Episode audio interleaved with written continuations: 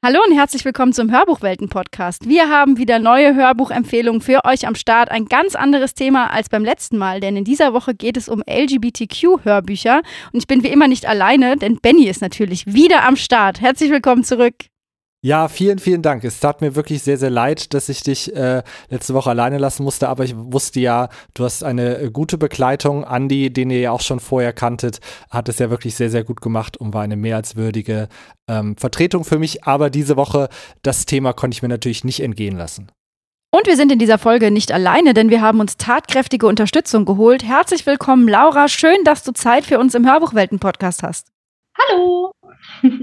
Du bist Buchhändlerin, ähm, Expertin auf dem Gebiet LGBTQ. Du hast deine Bachelorarbeit über das Thema geschrieben und du bist mit dabei bei der Queer Book Challenge auf Instagram. Willst du uns mal ein bisschen abholen, wie es dazu kam, dass du dich rund um dieses Thema eigentlich beschäftigst? Ja, also ich bin selbst queer. Ich habe ähm, sehr, sehr viel ähm, Verbindung sozusagen zum Buchmarkt in ähm, verschiedenen Formen. Ich habe äh, mit dir, liebe, äh, liebe Felicitas, ja äh, zusammen studiert, ähm, nämlich äh, Buchwissenschaft. Und im Anschluss habe ich meine Ausbildung zur Buchhändlerin gemacht und arbeite jetzt in dem Beruf. Und ähm, ja, als ähm, queere, bisexuelle Frau habe ich ähm, selbst auch einen Instagram-Kanal, wo ich ganz viel Bücher ähm, rezensiere und empfehle. Und ähm, ja, dadurch, dass ich selbst gerne queer lese, ist das dann äh, naturgemäß sozusagen auch ein großer Fokus von meinem ähm, eigenen Account. Und ähm, ja, tatsächlich, wie du schon erwähnt hast, habe ich äh, das Ganze halt auch ähm, akademisch verarbeitet sozusagen. Ich habe meine Bachelorarbeit ähm, über den queeren Buchmarkt geschrieben und ähm, habe einfach gedacht, ich mache das, äh, was mich am meisten begeistert, auch einfach zu meinem Thema. Und ähm, so zieht es sich sozusagen so ein bisschen durch, dass ich das private äh, Interesse mit dem äh, politisch-beruflichen sozusagen verbinde. Es ist ja auch spannend, dich als Buchhändlerin bei uns in einem Podcast über Hörbücher ähm, im Thema drin zu haben vielleicht als leichter Start. Ähm, haben denn Hörbücher für dich in deiner Arbeitspraxis oder in deinem Privatleben überhaupt eine Rolle oder ist es eher was, was, was dich nicht so antreibt, weil du lieber liest? Ja, also beruflich so indirekt. Also wir verkaufen auf jeden Fall welche bei uns im Laden. Allerdings hält sich die Zahl mittlerweile sehr in Grenzen. Ähm, also so als physisches Objekt ähm, sind Hörbücher nicht so der wahnsinnige Bringer, sag ich jetzt mal, vom ähm, Umsatz her gesehen. Ähm, aber für mich persönlich spielt es äh, allerdings sehr, eine sehr große Rolle. Ähm, ich höre mittlerweile sehr, sehr viele Hörbücher und höre auch in vieles hinein, um es empfehlen zu können und um mir einfach einen Eindruck zu verschaffen. Ähm, es ist ja egal, ob ich das Buch gelesen habe oder gehört. Und ähm, am Ende zählt ja nur, ob ich weiß, was drin steht und wem ich es empfehlen kann, sozusagen. Finde ich klasse, weil wir oft auch darüber diskutieren, ob Hörbuch hören auch zählt, in Anführungszeichen. Das heißt, du bist da total die Anhängerin von. Ja, auf jeden Fall. Also eigentlich ähm, bin ich äh, so die klassische Leseratte. Ähm, ich verbinde so mit äh, Lesen ähm, so dieses Entschleunigte, die ähm, bewusste Entspannung, die man damit so verbindet. Ähm, aber mittlerweile funktioniert das Hörbuch für mich eigentlich sogar besser. Also ich habe ähm, die Hälfte meiner Bücher dieses Jahr ähm, tatsächlich gehört. Und ähm, es funktioniert für mich einfach besser, weil ich, ähm, ja, die Konzentration ist dann einfach mehr da, schneller da auch. Und ich bin schneller einfach reingesogen. Und ich kann das dann auch unterwegs auf dem Weg zur Arbeit hören, auch ähm, wenn ich äh, einfach auf der Straße laufe, hört man mich, äh, sieht man mich eigentlich immer mit Kopfhörern und hört mich irgendwas hören. Und ähm, ja, dadurch kann ich halt viel mehr auch ähm, empfehlen und konsumieren sozusagen. Also ähm, die Zahl hat sich da deutlich nochmal gesteigert durch die Hörbücher. Und du bist, glaube ich, auch die erste Gästin, die alle drei Hörbücher, die wir heute besprechen, selbst auch gehört hat. Denn wir besprechen tatsächlich alle drei Titel zusammen. Das ist auch ein Novum bei uns im Podcast, dass wir mit dem Gast über alle Hörbücher sprechen, die wir vorstellen. Und deswegen würde ich sagen, starten wir direkt mal mit dem allerersten Hörbuch.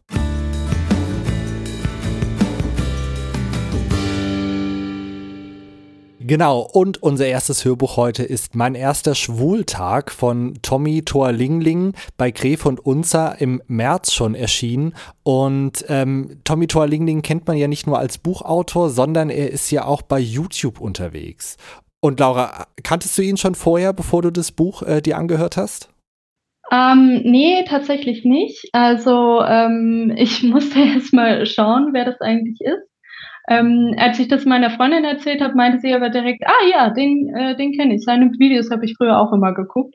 Und ähm, ich habe mir, um ehrlich zu sein, äh, bei dem Titel erstmal einen Lehrer vorgestellt. Deswegen war ich dann doch ein bisschen überrascht.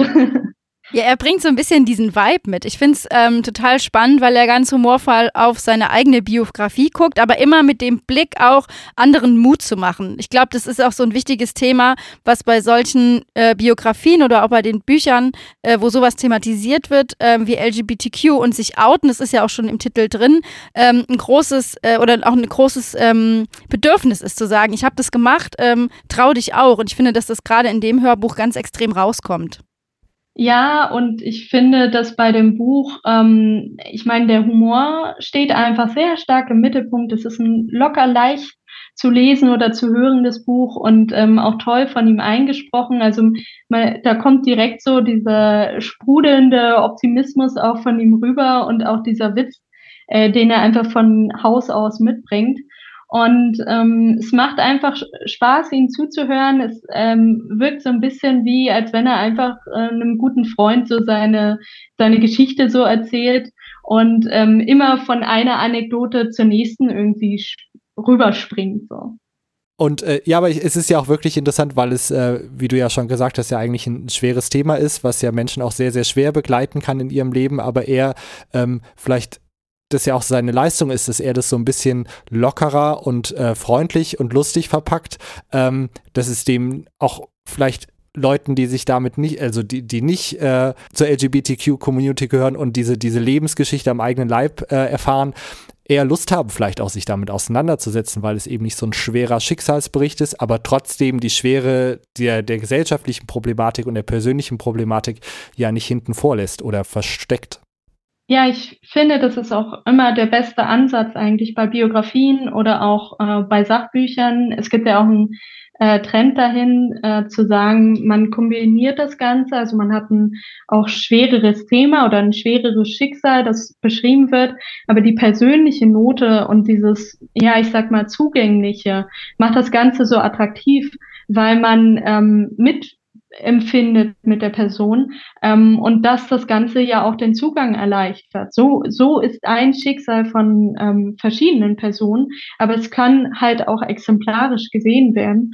Und ähm, ja, ich glaube, das, was ihn tatsächlich auch einfach ausmacht, ist, ähm, dass er äh, diesen Witz äh, mit reinbringt und dadurch ähm, es halt auch schafft, ähm, auch äh, heftigeren Geschichten und Kapiteln äh, seines Lebens auch äh, eine Leichtigkeit abzugewinnen. Also wenn er da zum Beispiel von seinen ähm, Schwierigkeiten beim Coming Out berichtet ähm, oder auch wie er am Arbeitsplatz diskriminiert wird, ähm, trotzdem schafft er es halt, ähm, dass man durch Formulierungen oder durch die Situationen, die so absurd ähm, äh, ja gezeichnet sind, dass man da halt auch ähm, äh, mitlachen kann, ähm, auch wenn es manchmal ähm, mit einem weinenden Auge sozusagen ist. Bin ich ganz genauso und deswegen würde ich sagen, hören wir mal kurz in die Hörprobe rein, damit wir uns selbst davon einen Eindruck machen können. Du kennst das. Du wachst morgens auf und bist schwul. So läuft das doch, oder? Man wird heterosexuell geboren und eines Tages kommt in einer x-beliebigen Nacht die Homofee Holdine Horio zu dir nach Hause, bestreut dich mit Glitzer und zack, von nun an befindest du dich auf der regenbogenfarbenen Seite der Macht. Plötzlich liebst du Germany's Next Topmodel, kennst jedes Musical auswendig und möchtest als Friseur mit lackierten Fingernägeln arbeiten. Wie? So ist das nicht? War es bei dir etwa anders? Oder bist du vielleicht gar nicht homosexuell? Egal welche Sexualität du hast, welchen Weg du bislang gegangen bist und welchen du noch gehen wirst, in diesem Buch erzähle ich dir, wie ich gelernt habe, zu mir zu stehen und wie ich es geschafft habe, große Hürden zu überwinden und daran zu wachsen. Dies ist kein Coaching-Seminar in Buchform, das dich zu einem besseren Menschen machen wird. Es ist auch keine WhatsApp-Gruppe auf Papier, die dir ein Porsche Cayman S oder ganz viel Geld verspricht. Keine Sorge. Dies ist meine Geschichte. mit der du mich ein bisschen kennenlernst und an der du vielleicht mit mir zusammen wächst. Ja, ich finde, hier kommt doch mal ganz gut rüber, was du eben schon gesagt hast, Laura, nämlich dieser Witz und dieser Esprit, mit dem er die schwierigen Geschichten, die er erlebt, auch verpackt. Und das finde ich, ähm, ist gerade bei dieser Art von Hörbuch auch extrem wichtig, weil ich finde, dass natürlich dadurch, dass er das selber liest, das nochmal eine viel persönlichere Note auch bekommt. Und für alle, die seinen YouTube-Channel kennen, die sehen ihn ja eigentlich auch sofort. Also ich finde, es ist ja auch immer eine, so ein Phänomen, wenn man eine Stimme hört, die man eigentlich auch sieht, während man sie hört. Äh, das macht das Ganze nochmal viel persönlicher. Ja, und diese Gefühle, die er gerade auch in der Anfangszeit beschreibt, äh, diese Unsicherheiten vom, ähm, oh, ich bin irgendwie noch nicht verknallt, aber alle anderen um mich herum und was ist diese, dieses Verknalltsein und muss ich das unbedingt? Und äh, ja, so ganz, ganz viele Gefühle sind einfach egal, ob ich zur Community gehöre ähm, oder eben nicht ähm, sind, glaube ich, sehr, sehr relatable. Und ähm, er hat halt einfach eine Art und Weise, das rüberzubringen, dass man merkt, ja, ja, ja, kenne ich. Ich finde, das ist auch ein ganz wichtiger Punkt, weil nur weil LGBTQ im Klappentext steht, heißt das ja nicht, dass das kein Buch oder Hörbuch ist für Personen, die sich nicht zu dieser Community zählen, sondern es sind ja eigentlich Gefühle, die wir alle kennen und die uns alle auch vereint. Und darüber zu sprechen, ist sehr universell. Und äh, wie ist das für dich als Buchhändlerin? Du hast eben gesagt, du siehst so einen Trend im Sachbuch, in der Biografie, äh, Themen, die man im Sachbuch behandeln würde, mit persönlichen Schicksalen zu verknüpfen. Wie sieht es denn äh, mit LGBTQ-Sachbüchern aus? Ist das was, was du aus deiner, sag ich mal, ganz subjektiven Betrachtungsweise oder eher objektiv, weil du ja eigentlich Buchhändlerin bist, äh, wachsen siehst? Mm, also im Sachbuch ähm, wie auch sonst auf dem Buchmarkt würde ich sagen, dass ähm, queere Repräsentation schon mehr stärker auch einzieht. Ähm, Im Sachbuch ähm, gibt es ganz, ganz tolle ähm, Beispiele dafür, äh, wie zum Beispiel ähm, die Biografie von Linus Giese, ich bin Linus oder auch äh, mein Weg äh, von einer weißen Frau zu einem jungen äh, Mann mit Migrationshintergrund von äh, Jerome Robinet oder äh, Thomas Page B, ähm, Amateur. Das sind alles Beispiele davon, die in den letzten Jahren ähm, rausgekommen sind, ähm, die es ähm, zu, also viele, viele Biografien, die zunächst übersetzt worden sind, sind eher aus dem englischen Raum gekommen, mittlerweile aber halt auch tatsächlich Deutsche, wie die ähm, von äh, Linus Giese ähm, oder auch äh, Robinet äh, die jetzt auch tatsächlich deutsche Stimmen mit reinbringt. Ähm, ich finde, also grundsätzlich hat man diese Kombination häufiger, dieses Verbinden von persönlich und Sachinformationen. Ich glaube, dass es ähm, vermehrt in den Sachbuchbereich auf jeden Fall eingezogen ist. Und ich glaube, dass das auch ganz wichtig ist, dass wir sehen, es gibt uns, es gibt unsere, ähm, unsere Schicksale, unsere Leben und ähm, reale Beispiele zu sehen ähm, von Menschen, die queer sind, ist enorm wichtig. Ähm, es ist äh, so wichtig, eigene Vorbilder zu haben, an die man sich halten kann, orientieren kann und zu sehen, ich bin nicht alleine. Und ähm, das ist einmal der Aspekt für die queere Community und andererseits sind solche Bücher elementar wichtig dafür, ähm, Repräsentation zu schaffen und damit indirekt auch ähm, zur Akzeptanz beizusteuern. Denn ähm, durch eine gute Repräsentation kann ähm, ja sich das Bild in der Gesellschaft auch einfach wandeln, das wir von queeren Personen haben, ähm, kann ähm, Kämpfe, Probleme aufzeigen, äh, für die man sonst vielleicht einfach keinen Blick hätte. Und gleichzeitig kann das alles dazu beitragen, auch einen gesellschaftlichen Wandel herbeizuführen, der sich auch ganz real in äh, Gesetzgebung und in ja, einer offeneren Gesellschaft widerspiegeln kann. Und merkst du auf der anderen Seite aber auch, dass so Bücher von deinen Kunden viel stärker nachgefragt werden? Also, dass, dass da auch vielleicht ähm, Kunden auch jetzt erst auf die Idee kommen, dass es Bücher gibt, die ihnen da weiterhelfen können? Also ähm, ich habe tatsächlich, ähm, also man muss dazu sagen, ich wohne, ähm, also ich arbeite in einer Kleinstadt ähm, und äh, arbeite in einer kleinen unabhängigen Buchhandlung. Ich glaube, das wäre nochmal ein kleiner Unterschied, wenn ich jetzt ähm, zum Beispiel in Köln oder Berlin arbeiten würde. Ich glaube, dass da vielleicht nochmal andere Nachfragen kommen würden. Aber natürlich, also uns äh, gibt es überall und es gibt schon äh, durchaus immer mal wieder Anfragen danach.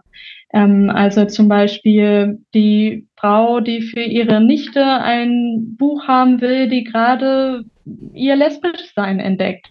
Oder ähm, eine Transgeschichte auf Englisch, die gewollt wird, wo ich dann Tipps geben kann. Oder auch ein Kindergarten oder eine Bibliothek, die ähm, ihr Sortiment einfach ein bisschen ähm, diverser gestalten möchte.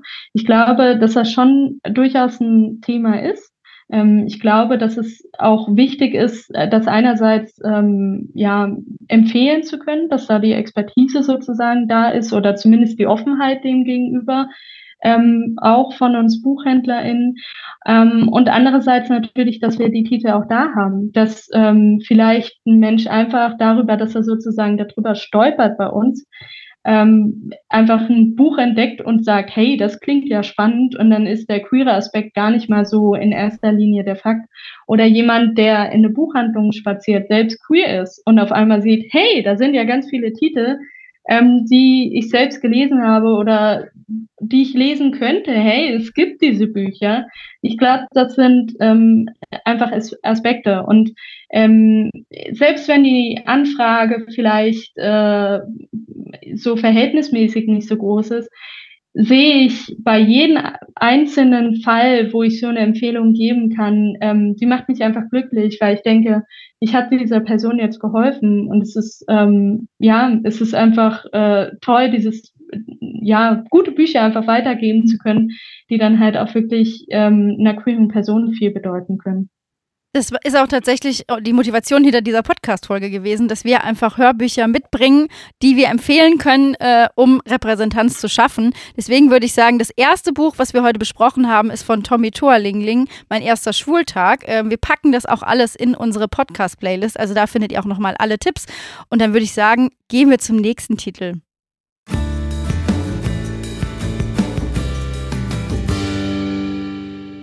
Das zweite Buch, was wir heute in der Podcast-Folge besprechen wollen, ist Am Ende sterben wir sowieso von Adam Silvera, gelesen von Julian Greis, Sebastian Zimmler und Julian Nachtmann.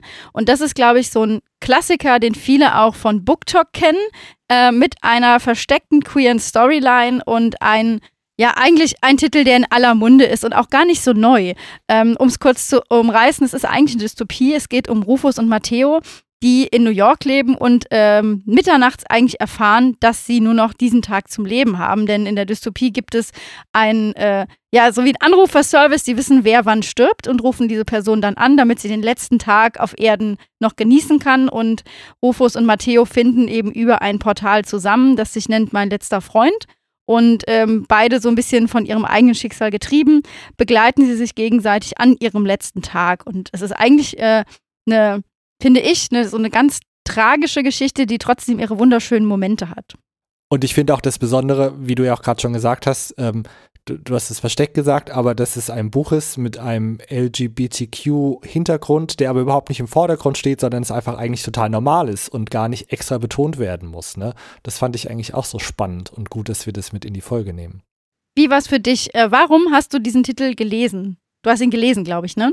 Genau, ich äh, habe ihn dieses Jahr gelesen, ist ja eigentlich auch schon äh, tatsächlich länger draußen und äh, jetzt habe ich mich dem mal angenommen, ähm, nachdem es so lange so hoch gehypt wurde. Also ich glaube, auf das ist eins der Bücher, das ich bei jedem zweiten Post gefühlt gesehen habe. Und ich habe tatsächlich auch in, mein, in meiner Bookstagram-Bubble ähm, habe ich auch einige gesehen, äh, die das Buch extrem hypen. Und dann habe ich gesehen, dass eine ähm, Gruppe ähm, aus ähm, Bookstagrammern ähm, aus meinem Umkreis ähm, das Buch nochmal lesen wollten. Sie haben es alle schon gelesen und dann habe ich gedacht, ach gut, ich habe es ja jetzt auch auf meinen Stapel, dann äh, nehme ich doch das als Gelegenheit. Und ich glaube, es sagt schon eigentlich alles aus, ähm, wie diese Gruppe hieß. Es war nämlich eine Selbsthilfegruppe, weil ähm, alle, die es schon gelesen haben, ähm, haben mir, haben mich vorab gewarnt, man braucht ganz viele Taschentücher äh, für dieses Buch.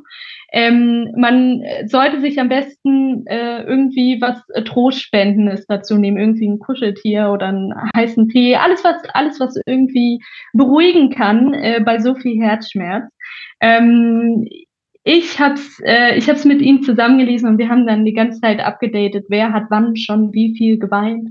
Also es ist ein sehr emotionales Buch, ähm, aber auch eins, ähm, mich persönlich, ich äh, fand es auch sehr emotional und sehr schön, ähm, aber für mich persönlich standen tatsächlich auch diese Konzepte einfach extrem im Raum, die haben mich so begeistert.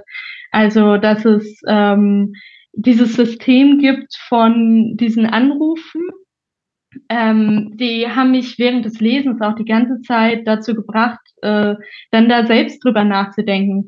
Was äh, würde ich denn noch machen, wenn ich jetzt wüsste, wie ähm, es ist mein letzter Tag? Ähm, was mache ich dann noch mit meinem Leben? Was, was will ich noch erlebt haben? Und auch die ganzen Konsequenzen, die das hat. Also ähm, es gibt total spannende Konzepte in dem, in dem Buch, ähm, zum, also die sich speziell darauf eingerichtet haben. Ähm, zum Beispiel, dass man ähm, ja im Buch ähm, in dieser Welt ist es so, dass ähm, es sozusagen Welten gibt, wo du nochmal die Welt bereisen kannst. Also so eine große Halle, ähm, die ganz, ganz viel äh, bereithält für einen. Ähm, oder auch, dass es Menschen gibt, die dieses äh, Death ähm, Call-System sozusagen ausnutzen ähm, und für ihre Zwecke missbrauchen. Also es gibt zum Beispiel Fälle von Serienkillern, weil wenn die Personen sowieso an dem Tag gestorben wären, wer soll denn da nachvollziehen, äh, dass, dass, äh, dass da jemand sozusagen nachgeholfen hat? Ähm, also ganz, ganz viele Komplikationen, die für mich dieses Buch an sich schon einfach spannend gemacht hat. Und ähm, die queere Love Story, äh, die da im Vordergrund steht, ähm, und die Charaktere waren ähm, ausnahmsweise mal nicht das, was mich da äh, besonders umgehauen hat, sondern es war auch einfach die Welt, ähm, das Konzept und alles, was es so mit sich bringt. Gehe ich total mit. Also ich finde auch gerade diese Konzepte von, ich sag mal, Kommerzialisierung äh, dieser Masche, dass es diesen Todesanruf gibt, die wird ja, die wird in dem Hörbuch einfach bis zum Äußersten ausgereizt, also bis hin zu Sonderangeboten in Restaurants für Todgeweihte, ähm, diese Erlebniswelt, wo man nochmal irgendwie mit Haien schwimmen kann, was aber auch Leute nutzen, die nicht totgeweiht sind, weil es ist ja nicht echt, also kann auch nichts passieren. Es ist total abgedreht und ähm, was mich trotzdem daran so fasziniert hat, wenn wir jetzt gerade auch in der Folge darüber sprechen, ist das ja eigentlich die Tatsache, dass zum Beispiel äh, Rufus Outing, ähm, das passiert so nebenbei, äh, als Matteo sein Profil liest. Und da steht einfach bisexuell drin. Und es ist oft jetzt so, dass ähm, ich auf TikTok, ich habe es dir auch im Vorfeld schon gesagt, Laura, ich sehe aktuell ähm, TikToks, wo einfach gesagt wird, wie gewisse Generationen reagieren, wenn ein LGBTQ-Charakter eingeführt wird. Und Leute, die damit nicht zurechtkommen, sind in der Regel etwas älter. Woran liegt das? Liegt es daran, dass wir diese Repräsentation, die Diversität mittlerweile gewöhnt sind und äh, ältere Generationen, sage ich mal in Anführungszeichen, sich daran noch gewöhnen müssen? Ich denke, dass bei älteren Generationen sehr stark noch die Einstellung verbreitet ist, dass eigentlich doch schon alles erreicht wäre und dass ihnen Diversität bewusst aufgedrückt wird, so in Anführungsstrichen. Und dabei sind es gleich eigentlich zwei Fehlannahmen, nämlich einmal das Repräsentation äh, nicht nur um der Repräsentation willen passiert und dass es schon viel, äh, dass es nicht schon viel wäre, wenn es mal einen schwulen Charakter gibt. Also ähm, einerseits, also es ist halt gemessen an den vielen, vielen Hetero-Inhalten, ähm, nicht sonderlich vielen. Ähm, und andererseits, ähm, ja, wir müssen uns eigentlich jedes Stück Repräsentation erkämpfen im Vergleich zu der Norm. Und ähm, ja, für uns bedeutet eine gute Repräsentation bestenfalls auch eine Veränderung der Wahrnehmung, wie ich schon gesagt habe. Und ähm, ja, da kann es auch einfach ums Überleben gehen, wenn man sich anschaut, ähm, wie ähm, viel Gewalt es auch immer noch gegen äh, queere Menschen gibt. Und das kann schlimmstenfalls im Tod enden. Deswegen ähm, ist diese Genervtheit für mich eigentlich so ein Faktor von Wohlstand. Okay, euch, euch geht's gut, wenn ihr repräsentiert seid seid, aber wir existieren und wir sind kein Trend. Finde ich äh, eine super wichtige Aussage, weil das immer wieder auch diskutiert wird, warum äh, Diversität repräsentiert werden muss und warum es auch nicht reicht, äh, zu sagen, so, es, es, es, ist doch jetzt genug, sondern äh, es ist eben nicht genug. Kommen wir nochmal zum Hörbuch zurück, denn das Hörbuch ist nicht nur ähm, vom Konzept her super spannend, sondern es ist auch so, dass das Hörbuch von drei unterschiedlichen SprecherInnen gelesen wird. Und da kann wir jetzt mal kurz einmal reinhören. Lydia hat es herausgefunden. Die Hinweise waren leicht zu deuten, dass Matteo extrem früh vorbeigekommen ist. Seine netten Worte aus heiterem Himmel, dass sie eine wunderbare Mutter sei. Der Umschlag mit den 400 Dollar auf der Arbeitsplatte. Dass er ihre Nummer blockiert hat, was sie selbst ihm beigebracht hat. In den ersten paar Minuten, nachdem Matteo ohne ein Wort verschwunden war, ist Lydia ausgerastet, hat ihre Großmutter angerufen und sie gebeten, von der Arbeit in der Apotheke nach Hause zu kommen. Statt Abuelitas Fragen zu beantworten, hat sie deren Handy genommen und Matteo angerufen, aber er ging immer noch nicht ran. Hoffentlich liegt es daran, dass er die Nummer der Großmutter gespeichert hat und nicht daran, dass er schon tot ist. Aber das glaubt Lydia nicht. Matteo wird zwar kein langes Leben mehr haben, was scheiße ist, weil er die großartigste Seele im ganzen Universum besitzt, aber er wird heute einen langen Tag haben. Das ist tatsächlich eher eine untypische Hörprobe für dieses Hörbuch, aber genau deswegen habe ich sie ausgewählt, weil wir hier nicht Matteo hören und nicht Rufus, sondern äh, wir hören hier Lydia, die Freundin von Matteo. Und ich habe diese Stelle auch ausgewählt, weil ich ähm, das so spannend finde, dass auch erzählt wird von Charakteren, die nicht den Anruf bekommen haben, um das zu spiegeln. Was passiert mit diesen Menschen, die mit Leuten leben, die einen Todesanruf bekommen haben? Und das fand ich einfach super spannend. Und es ist auch cool, dass man durch die drei Sprecher immer wieder diese verschiedenen Sichten auch mitbekommt, auch gerade wenn Matteo und Rufus miteinander interagieren. Da spielt es ja auch extrem mit. Ja, und ich glaube, dass das äh, noch, also das hat mich auch total fasziniert an dem Buch, weil ganz, ganz viel miteinander verknüpft ist und ähm, man immer wieder Personen hat, die auf die eine oder andere Art und Weise nochmal wieder auftauchen. Und ähm, ich glaube, als Leserin hat man ja sehr schnell irgendwie den, ähm, ja, ähm, man setzt sich damit auseinander, was macht es mit mir, was wäre, wenn ich den Anruf bekommen würde. Aber die Frage, was wäre, wenn es deine besten Freunde sind oder ähm, wenn das, keine Ahnung, zum Beispiel deine Eltern oder dein Kind ist, ähm, ist ja genauso spannend und ein ähm, ja tragisches, aber ähm, nichtsdestotrotz auch sehr ähm, ja äh, ja wichtiges Gedankenexperiment ist eigentlich. Ähm, wir haben ja vorhin schon über ähm, queeres Sachbuch gesprochen. Äh, wenn wir uns jetzt immer angucken, was für neue tolle Hörbücher rauskommen, sehen wir auch, dass wir das Gefühl haben, dass immer mehr LGBTQ-Storylines und Charaktere sich in Geschichten wiederfinden. Hast du auch das Gefühl oder kommt uns das nur so vor? Ich glaube, hm, also ich glaube, man muss da einfach mal feststellen, also queere Geschichten und Charaktere hat es schon immer gegeben, so wie es uns schon immer gegeben hat. So wie zum Beispiel die Dracula-Inspirierung, äh, Inspiration Camilla, die eine lesbische Version des Vampirmythos erzählt und wesentlich früher erschienen ist. Oder Virginia Woolfs Orlando, das eine ähm, Transgeschichte im Grunde genommen erzählt. Oder Giovanni's Room ähm, von James Baldwin, eine schwule Liebesgeschichte. Ähm, all diese Bücher werden als Klassiker gezählt und ähm, hat es schon wesentlich länger gegeben als das, was wir jetzt als modernen Trend irgendwie sehen würden. Ähm, gegeben hat es sie also, aber nicht so viel wie heutzutage. Äh, queere Repräsentation hält stärker Einzug in die Medien. Das geht einher mit der Entwicklung verschiedenster marginalisierter Gruppen, stärker auch eine Stimme zu geben oder langsam eher eine Stimme zu geben. Ähm, sie haben also auch die Möglichkeit, mittlerweile sich in Medien wiederzufinden und ihre Geschichten zu erzählen. Ähm, Verlage reagieren auch darauf, dass es eine größere Akzeptanz und Toleranz in der Gesellschaft gibt, die wiederum auch durch liberalere und offenere Gesetzesgebung beeinflusst, also zumindest hier in Deutschland. Und ähm, Gesellschaften und Medien beeinflussen sich immer auch gegenseitig. Es bildet also unsere Realität ausgewogener ab und Trotzdem bedarf es noch mehr Einzug in den Mainstream, um zu sensibilisieren und Toleranz zu fördern. Ich glaube, das kann man einfach so stehen lassen, weil es ist fast wirklich perfekt zusammen, warum wir das brauchen und warum wir auch in dieser Folge darüber sprechen. Was sagst du, was macht für dich einen äh, guten queeren Roman aus? Eigentlich auch das, was nicht queere gute äh, Romane für mich ausmachen. Also starke, dreidimensionale, also vielschichtige Charaktere.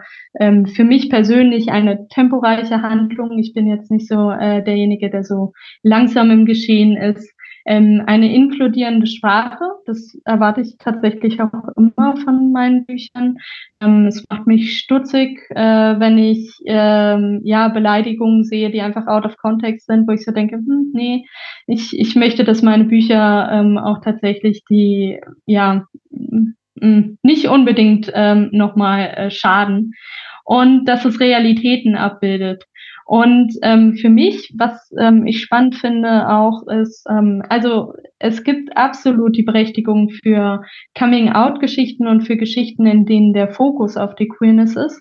Ähm, ich finde es aber sehr, sehr spannend, dass sich das Ganze weiterentwickeln kann, wie ähm, viel bei, äh, bei ja, Diversitätsaspekten in Medien, äh, dass es neben diesen Geschichten, die es geben muss, auch welche gibt, in denen die, Queerness nicht im Fokus steht. Dass es zum Beispiel Fantasy-Bücher gibt, in denen es eine lesbische Storyline gibt oder eine Transkommissarin in einem Krimi oder ja, ein Sachbuch, in dem Queerness halt drin vorkommt ähm, und auch thematisiert wird, aber ja, wo das nicht der ein, äh, einzige Aspekt ist. Und ähm, ich glaube, dass, dass es auch ähm, vielleicht an vielen Stellen sozusagen ähm, der Schritt weiter, dass wir nicht nur ähm, Repräsentation haben, sondern dass es auch die, die Themen drumherum sind, dass Charaktere nicht nur darauf reduziert werden, ähm, sondern halt ja rund sind sozusagen. Und dafür haben wir ja eigentlich mit Am Ende sterben wir sowieso ein perfektes Beispiel, weil es eben zwar eine queere Storyline hat, aber es noch viel mehr hat und einfach ein guter Roman ist. Punkt. Es ist kein queerer, guter Roman, sondern es ist einfach ein guter Roman, der auch einen queeren Anteil hat. Und deswegen haben wir in dieser Folge mitgebracht. Also ganz große Hörempfehlung. Am Ende sterben wir sowieso von Adam Silvera, von Julian Kreis, äh, Sebastian Zimmler und Julia Nachtmann gelesen. Und damit kommen wir jetzt zum letzten Titel dieser Folge.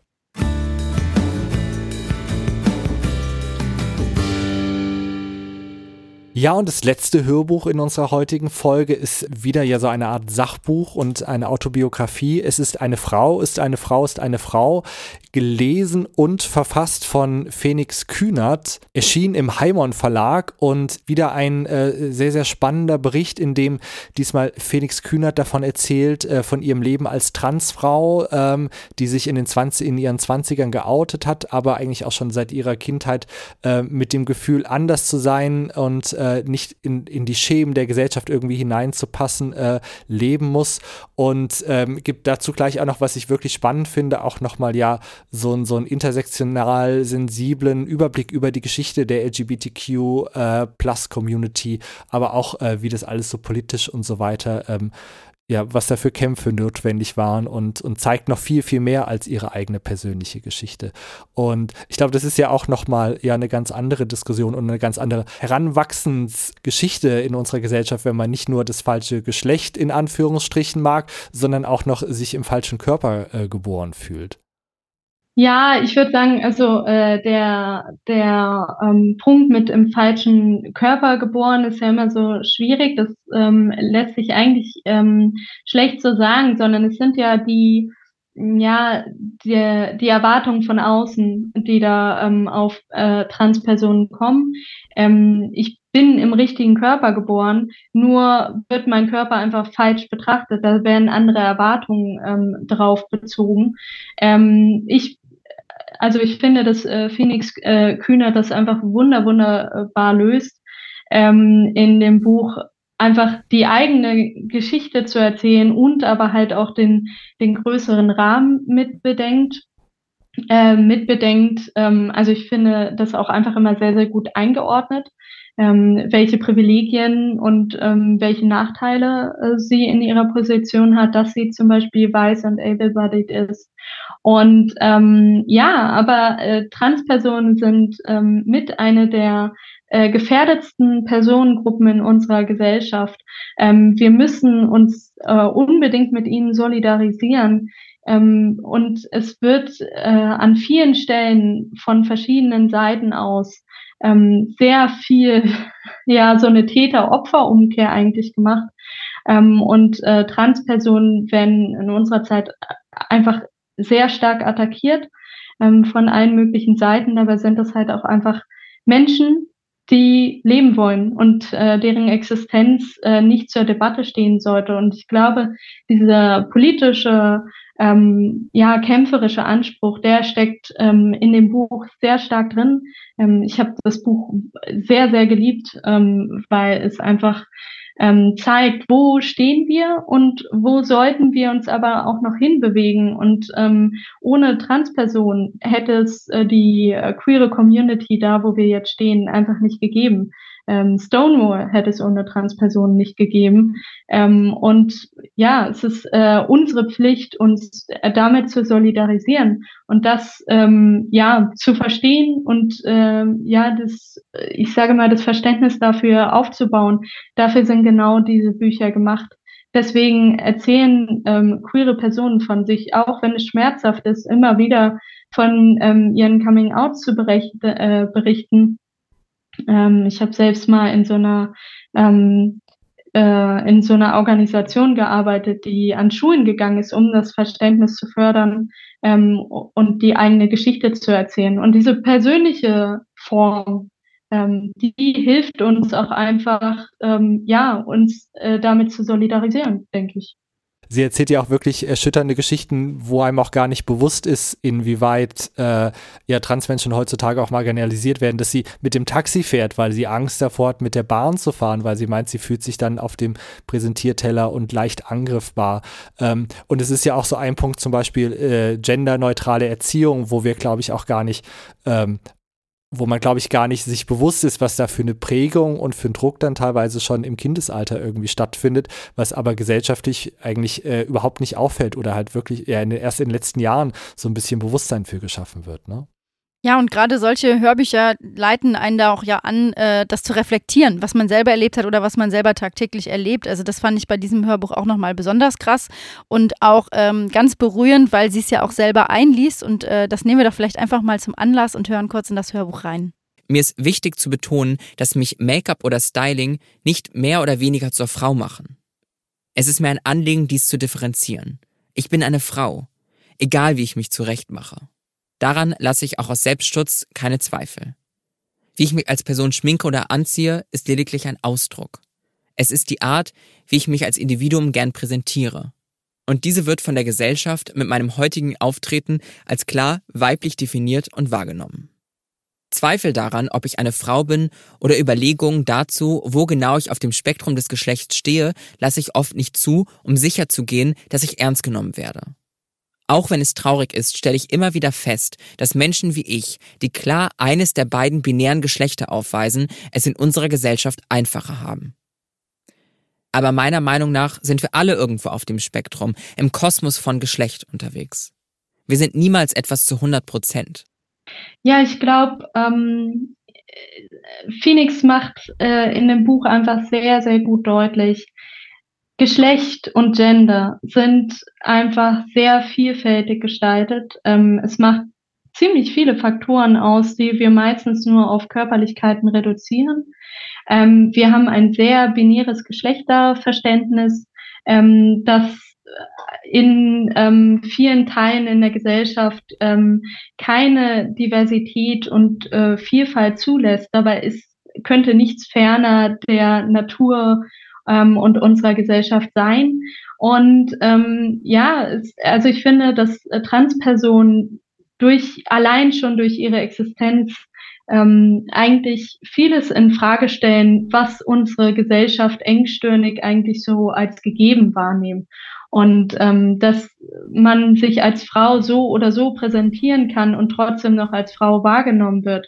Dass ähm, Menschen, die zum Beispiel nicht binär sind, ähm, für viele Menschen aus dem Raster fallen ähm, und als Anomalie in der Gesellschaft wahrgenommen werden, aber genauso ähm, Rechte haben sollten wie andere auch und genauso ähm, ein, ein, ja, eigentlich von uns Akzeptanz äh, einfordern sollten. Und ähm, ja, dass ähm, ja das äh, Geschlecht eigentlich äh, wahnsinnig vielfältig ist und wir aber eine sehr engständige ähm, Sichtweise darauf haben eigentlich. Was ich finde, was unsere Hörbücher heute alle so verbindet, ähm, wir haben zwar jetzt äh, zwei, wir haben zwei Sachbücher vorgestellt, wir haben einen Roman vorgestellt, aber alle drei Hörbücher vereint, dass wir eigentlich über das Hörbuch hinausdenken, weil wir immer wieder ähm, ja eigentlich so Denkanstöße bekommen, sei es, äh, ob wir jetzt über eine Dystopie äh, nachdenken, die es eigentlich noch nicht gibt und von der wir alle hoffen, dass es sie nicht gibt, zumindest wenn es äh, nach mir geht. Ähm, aber eben genauso auch äh, einmal der Blick zurück, den Phoenix macht mit äh, der Historie, auch äh, du hast Stonewall schon angesprochen, und auch einfach der Reflexion, was es bedeutet, in unserer Gesellschaft queer zu sein, ähm, was Tommy Thorlingling auch macht. Und das ist sowas, was alle drei Hörbücher eigentlich vereint, die wir heute vorstellen. Und deswegen haben wir jetzt nochmal ganz zum Schluss unserer Podcast-Folge zwei zusätzliche Hörbuchtipps. Ähm, zum einen ist das Mädchen Junge divers, die Sache mit den Geschlechtern von Wow Wissen. Und da ist es eben so, dass es ein kleines Hörbuch ist für Kids, was äh, das, was wir hier heute diskutiert haben, auch nochmal ein bisschen anders zusammenfasst und ganz snackable ist, ähm, für Kinder aufbereitet, wo genau das äh, diskutiert wird. Und das andere ist äh, Unter ihren Augen von Dorit David. Und ähm, das ist auch nochmal ein ganz besonderes Hörbuch, zu dem ich eigentlich gar nicht mehr sagen möchte, sondern ihr müsst es euch einfach anhören. Nein, ich denke auch, was ich wirklich mitgenommen habe von diesen Büchern, ist es ja auch, ähm, man, man wächst ja auch mit sehr, sehr viel Klischees auf. Du hast es ja vorhin auch gesagt, Laura, was dir wichtig ist bei queeren Büchern, dass es eben nicht um, um also dass es um reale Geschichten und, und in der Realität basierende Charaktere ist und dass es eigentlich wirklich das Beste ist, was man machen kann, äh, diesen Menschen halt zuzuhören, um halt wirklich zu hören, wie es ist und nicht nur, wie man irgendwie erzogen wurde oder was man so irgendwie mitkriegt durch die Medien, weil früher war das ja auch immer alles sehr, sehr äh, ins Lächerliche gezogen vielleicht und so weiter oder halt wurde mit, mit Hass nur behandelt behandelt. Aber ich finde das gerade auch das Schöne an den, an den Sachbuchtiteln, ähm, die wir heute besprochen haben, ja, wirklich mal zu hören, wie es diesen Menschen geht und, und äh, wie der Perspektive ist. Weil ich glaube, das ist was, was einem überhaupt nicht äh, leicht fällt, irgendwie sich zu erarbeiten, wenn man nur von außen irgendwie drauf guckt und, und sich eigentlich nicht mit beschäftigt. Und dass ja auch der Stoff nie endet und es genug Geschichten gibt, die man noch lesen oder hören kann, das zeigt ja auch die Queer Book Challenge, die du mitorganisierst. Und ihr werdet wahrscheinlich, jetzt ist natürlich der November vorbei, ähm, aber da, ihr habt ja nicht nur Sachbücher vorgestellt, ihr habt ja auch äh, ganz explizit nochmal tief in den Genre-Kategorien gegraben. Ja, bei der Queer Book Challenge, wir haben wirklich alles Mögliche da gehabt. Wir hatten ähm, unfassbar viele Kategorien. Ähm, da war wirklich für jeden was dabei. Wir haben alle möglichen, ähm, äh, ja, alle möglichen Buchstaben des LGBTQI-Alphabets sozusagen durch. Aber auch dazu noch ähm, vielleicht äh, einfach äh, mal eine Cozy-Geschichte, ein Krimi. Wir haben alles Mögliche vertreten gehabt an äh, Genres innerhalb äh, der Queer Book Challenge von Sachbuch und Lyrik hin zu Biografien, äh, Kinderbüchern, YA, Romances, alles Mögliche und ähm, auch die Verknüpfung ähm, intersektional zu denken, also zum Beispiel Queer und BPOC ähm, oder auch äh, Religion als ein, eines Thema, ähm, Neurodivergenz, alles Mögliche ist mit dabei gewesen. Ähm, es gibt eigentlich für jeden was mit dabei. Äh, bei den Accounts, die dieses Jahr mit dran geteilt, äh, teilgenommen haben, ähm, findet sich bei mir zumindest und bei äh, Bibliophilistin nochmal eine eigene, ähm, äh, ja, die ganzen Highlights davon auf jeden Fall in unseren Stories. Und von mir gibt's natürlich nochmal den Aufruf, äh, nicht nur innerhalb des äh, Pride Month im äh, Juni und äh, im November bei unserer Queer Book Challenge queere Bücher zu lesen, queeren Büchern eine Chance zu geben und sich einfach darauf einzulassen, weil das Bücher gibt, äh, Bücher sind, die einen einfach äh, wahnsinnig viel geben. Dem können wir uns nur anschließen und wir sammeln unsere ganzen Hörbuchtipps zu dem Thema auch in Playlisten. Das heißt, wenn ihr da weiterlesen wollt, dann müsst ihr bei Laura gucken. Und wenn ihr weiter hören wollt, dann sucht einfach Hörbuchwelten auf Spotify. Da findet ihr unsere Playlisten und auch eine spezielle Playlist mit Titeln, die wir zu diesem Thema empfehlen können. Von unserer Seite aus war es das heute. Laura, vielen Dank für deine Zeit und deine, Ein äh, deine Insights als Buchhändlerin und auch zum Thema äh, queere Romane und Sachbücher. Vielen Dank. Ja, vielen Dank für die Einladung. Ich habe mich sehr gefreut. Wir uns auch und es war wirklich sehr, sehr schön, dich bei uns im Podcast zu haben.